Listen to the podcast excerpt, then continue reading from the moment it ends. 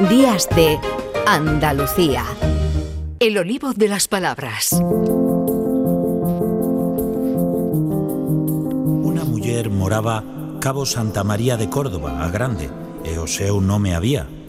E dentro no seu corpo cuidaba e creía que traía coobra, donde nos espantamos. Claro, ¿cómo no te vas a espantar eh, si alguien trae una cobra? Una cobra. Una cobra. Esto no es como el chiste ese de una boa, una boa, vivan los novios. Era, una serpiente y eso es una cantiga. Y esta cantiga, uh, deliciosa. La tenemos aquí porque hay una deliciosa erudita que nos mete en esta máquina del tiempo maravillosa, enlazada siempre con el andaluz. Hoy celebramos un cumpleaños porque el rey Alfonso X, que no fue llamado el sabio por, por, por gusto, por tontería, sino porque lo merecía, hoy cumple 800 años, 800 añitos. Y curiosamente, con personas como Lola Pons podemos constatar que sigue joven. Nació en 1221 y murió en 1284 y el monarca tiene un importante peso para el mapa lingüístico andaluz, y eso quizá tú no lo sabías. Bueno, pues por eso le hacemos nuestra fiesta de cumpleaños a la sombra de nuestro olivo de las palabras. Un olivo que riega, que cuida, que mima y del que extrae el mejor producto para todos nosotros, la catedrática de la lengua Lola Pons. Lola, buenos días. Hola, buenos días, Domi. Aquí estoy con la tarta de cumpleaños preparada, hecha por supuesto no con mantequilla, sino con nuestro aceite de oliva virgen extra. Claro, claro. Bueno, pues, ¿quién fue Alfonso X el sabio? Mira, os voy a presentar a todos los oyentes de Canal Sur que están en, este, en esta mañana de sábado conectados Alfonso X de Castilla y de León, al que la historia ha llamado, como tú has dicho, con mucha justicia, el sabio.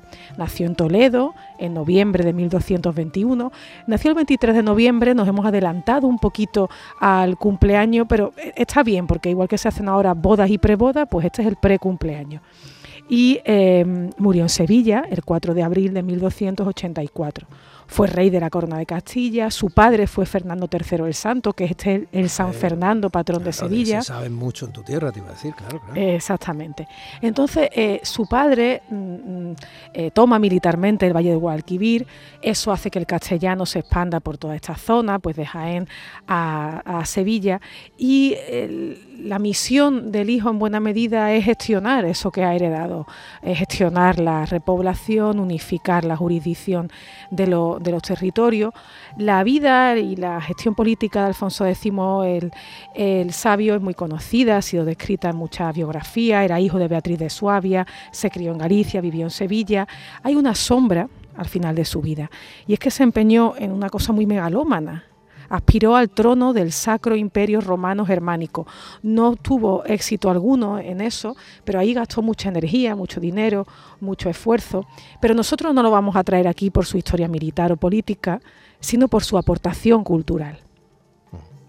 Bueno, quienes... Eh quienes valoran muchísimo históricamente a Alfonso X dicen que no era por megalomanía, aunque aquí todo el mundo obviamente hace sus, sus, interpretaciones históricas, ¿no? sobre todo los estudiosos, sino porque él estaba empeñado en que al haber asumido esa gigantesca corona, pues hombre, podía haber difundido mucho más el saber.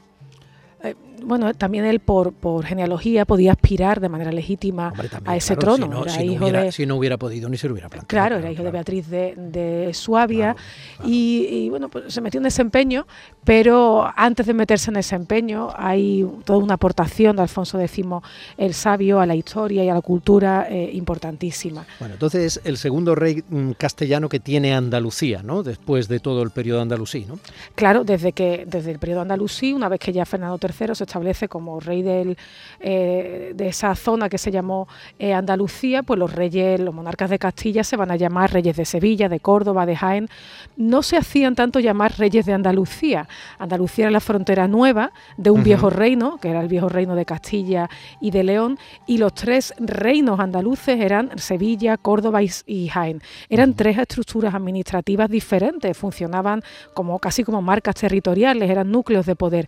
Pero había algo que las eso que se han llamado las hermandades generales, o sea, las asociaciones de consejos que de manera mancomunada pues aprovechaban las aguas, gestionaban de manera conjunta los cañadíos y ahí dentro se integraban clérigos, laicos, en fin, entidades políticas, militares y todo eso fue muy útil para ir administrando de manera conjunta las fronteras. Eso es parte de la gestión administrativa común en el reinado de Alfonso. ¿Y por qué nos dices tú que este cumpleañero tuvo tanto que ver en, en el andaluz, en esa manera de hablar?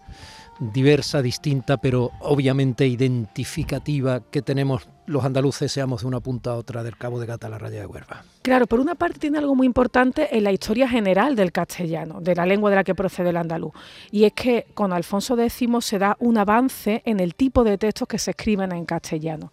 Ya no solo la coplita para decir oralmente, ya no solo la, jurisdicción, digamos, pequeña, eh, foral, sino que con Alfonso se da un paso adelante porque él apuesta porque todas esas obras que, que traduce del árabe y que son obras fundamentalmente de naturaleza científica, se van a traducir no al latín, sino al castellano. Se va a hacer historia en castellano. Se va a hacer una obra jurídica importantísima, que son las siete partidas en castellano. Seguramente, por ejemplo, muchas de las obras que traduce del árabe, las obras científicas, son obras que él saca de las bibliotecas de Córdoba y de Sevilla, que son las ciudades que su padre había tomado militarmente.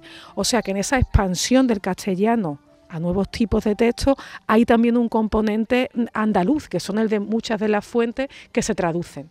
Bueno, pues entonces le debemos cosas, ¿no? Y eh, es que no, no tengo yo constancia de que nos hablen a los niños en Andalucía de, la importancia para nosotros también de Alfonso X el Sabio, ¿no? No sé. Eh, por ejemplo, en Sevilla tiene una calle, pero sé que antes era la calle Burro.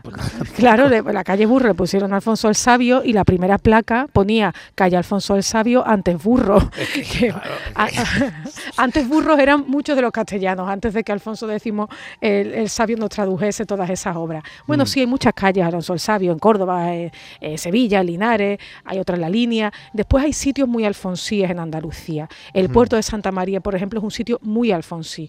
En 1281 Alfonso X le otorgó una carta fundacional a la ciudad. Anteriormente había cambiado el nombre musulmán de Alcanatif por el de Santa María del Puerto. También Niebla, Niebla en Huelva, es una ciudad que eh, Alfonso X tomó militarmente tras un asedio de nueve meses. Hay una leyenda que es completamente inventada, que es extemporánea, que dice que de esa batalla de Niebla Alfonso X utilizó por primera vez en todo Occidente la pólvora con, fines bélicos. Bueno, esto es una leyenda, pero es interesante saber cómo hay esos eh, lugares que son plenamente alfonsíes en la historia de Andalucía. ¿Se le ha rendido suficiente homenaje? Pues bueno, sí, pero es verdad que hay que, hay que conocer esta figura mejor y hay que, y hay que hacer que, toda la población la, la, conozca y la tenga por, por lo que es una figura importantísima para nuestro devenir cultural. Bueno, nosotros le hemos hecho una tarta radiofónica, al menos para celebrar sus 800 cumpleaños. ¿Se le ha hecho algo más? Mira, sí se le ha hecho algunas cosas más. El proyecto que yo dirijo, que se llama Historia 15, que es un proyecto liderado desde la Universidad de Sevilla, un proyecto de, investigación de I+.D. del Ministerio, le hemos preparado una serie de actos conmemorativos.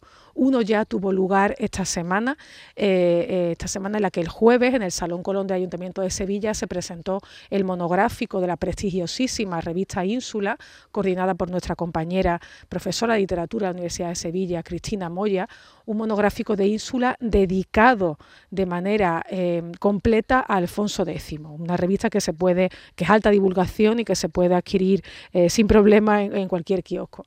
Este mes también dos compañeras nuestras, también profesoras de la Universidad de Sevilla y miembros de Historia 15, Leire Martín y Blanca Garrido, han organizado unas rutas de Alfonso X por Sevilla, rutas a pie, para que veamos que Alfonso X tiene que ver mucho en la historia de las atarazanas, para que eh, rindamos homenaje a su figura en las diferentes esquinas de la ciudad que están relacionadas con él. Y el día 23 eh, inauguramos una exposición en eh, la Facultad de Filología de la Universidad de Sevilla dedicada precisamente a esos lugares alfonsíes en la ciudad. O sea que lo que se refiere a, Historia 15, a, este eh, proyecto que dirigimos de la Universidad de Sevilla, pues sí que le hemos preparado sus regalos de cumpleaños al rey Alfonso. Bueno, y en toda esa obra que en parte justifica que se le apodara el sabio del rey Alfonso X, ¿hay algo de historia lingüística nuestra, eh, andaluza, que quede concretado, que esté ahí? Sí, hay un dato precioso, el primer dato que tenemos de contrastividad andaluza. O sea, la primera vez que alguien... ¿Qué es contrastividad? Entiendo que de contrastar. Claro, de diferencia, ¿no? Cuando hmm. nosotros decimos, por ejemplo, pues los de este pueblo hablan distinto a los del pueblo de al lado, ¿no? Pues la primera hmm. vez que alguien dice, los de Andalucía hacen esto, con la lengua y no lo hacen los de otras zonas. La primera noticia de diferencia andaluza, no de pronunciación, porque todavía no existían los fenómenos lingüísticos propios del andaluz, pero sí de vocabulario, está en Alfonso X. Fíjate que es precioso el dato. Em, en la General Historia de Alfonso X, que es un libro inmenso sobre la, la historia de Occidente, básicamente, se habla de un pescado, de un pescado que se llama mugle. Y lo que nos dice Alfonso en su obra, yo digo aquí Alfonso como si fuera de la familia, pero bueno, después de tanto tiempo dedicado a él, la verdad es que sí, es parte de la familia. ¿no? Lo que nos dice Alfonso X es que ese pescado llamado mugle, en Andalucía lo llaman diferente, lo llaman albur pues cuántos andaluces todavía hablan de los alburitos, ¿no? Fíjate, te voy a leer el fragmento que suena un poco a castellano antiguo, tú nos ponías antes la cantiga que sonaba en gallego, pues este suena en castellano antiguo. Dice la General Historia, en tierra de provincia, cerca Limen, hay un gran lago, a que llamaban la Terna. En aquel lago hay muchos mugles. En on tenemos nos que son mugles son aquellos peces a que en el Andalucía llaman albures. Anda. El latín les llama mugles. Toma. Eso es, el albur, que es un arabismo, era la palabra andaluza. Y eso que no conocía la sevillana del Pali, ¿no? La de, era del Pali, la de mucho albures en Pues, pues esta es la primera noticia que tenemos de diferencia léxica andaluza. De esta gente lo llaman distinto. Qué bonito. O sea que conocía las palabras que se usaban comúnmente en Andalucía, no creo que conociera solo esa. Claro, es que las tenía que conocer, porque este rey criado en Galicia le tenía muchísima estima a Andalucía. Vivió en Sevilla buena parte de su vida. De hecho, en 1254 autorizó que se crease un estudio general de latín y arábigo en Sevilla.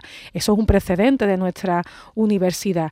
Y, y además quiso muchísimo a Sevilla por encima de otros lugares de, Castilla. Y, eh, instaló en Sevilla el centro de su interés cultural. Seguramente Sevilla es el lugar donde se hicieron las miniaturas y las últimas revisiones de su obra. Y claro, él loa mucho a la ciudad. No es solo la ciudad, es el reino de Sevilla.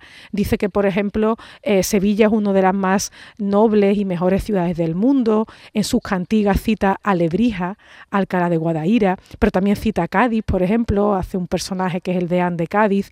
Este es un rey muy andaluz, ¿no? De hecho, el otro día en esta presentación del Salón Colón del número monográfico de, Ínsula lo dijimos, es el rey más hispalense de todos cuantos ha tenido la monarquía castellana. Bueno. Pues eh, enhorabuena. Y supongo que hoy de poemas lo que me vas a hacer es una cantiga, ¿no? Claro, eh, porque hablamos de andaluz, pero lo que no somos aquí es reduccionistas ni, ni demasiado casticistas. Entonces, ¿por qué no, nuestro libro de las palabras, cerrar con un poema en gallego? Claro, porque eh, este rey criado en Galicia escribe su poesía lírica en gallego, que fue lo común hasta el siglo XV. O sea, los poetas andaluces en el siglo XV todavía escribían lírica amorosa en gallego. Entonces vamos a escuchar una versión de, la, las cantigas que va a cantar a Santa María eh, Estrella de Guía, o sea, Santa María Estrella do Guía así que no lo voy a leer, tampoco lo voy a cantar, Domi, que no me atrevo. Vamos a escucharlo. Estaba expectante, digo, se me, se me va a lanzar. O sea, pues bueno, yo estoy acostumbrado cuando Lourdes Galvez eh, del Postigo en, en el compay después Gloria mm, del programa de nuestros domingos se me arranca y yo me quedo embobado, pero bueno, no no te sabía a ti eh, ese, esa virtud que se sumaría a las muchas que tiene. No, ni, ni, ni, la sabrás esa virtud porque no existe, Domi. Bueno, pues entonces, esa Santa María es, eh, mira qué cosa más, más, mi madre pobre, que en el cielo usted diría, ay, qué cosa más fina y qué elegante.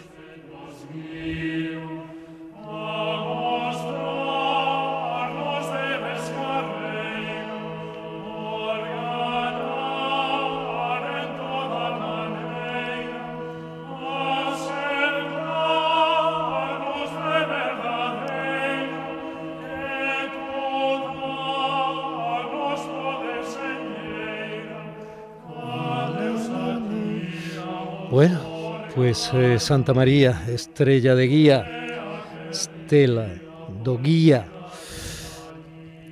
Santa Lola, hasta la semana que viene. Hasta la semana que viene. Muy buen sábado a todos nuestros oyentes. Que vaya todo muy bien. Un beso, cielo. Gracias, igualmente.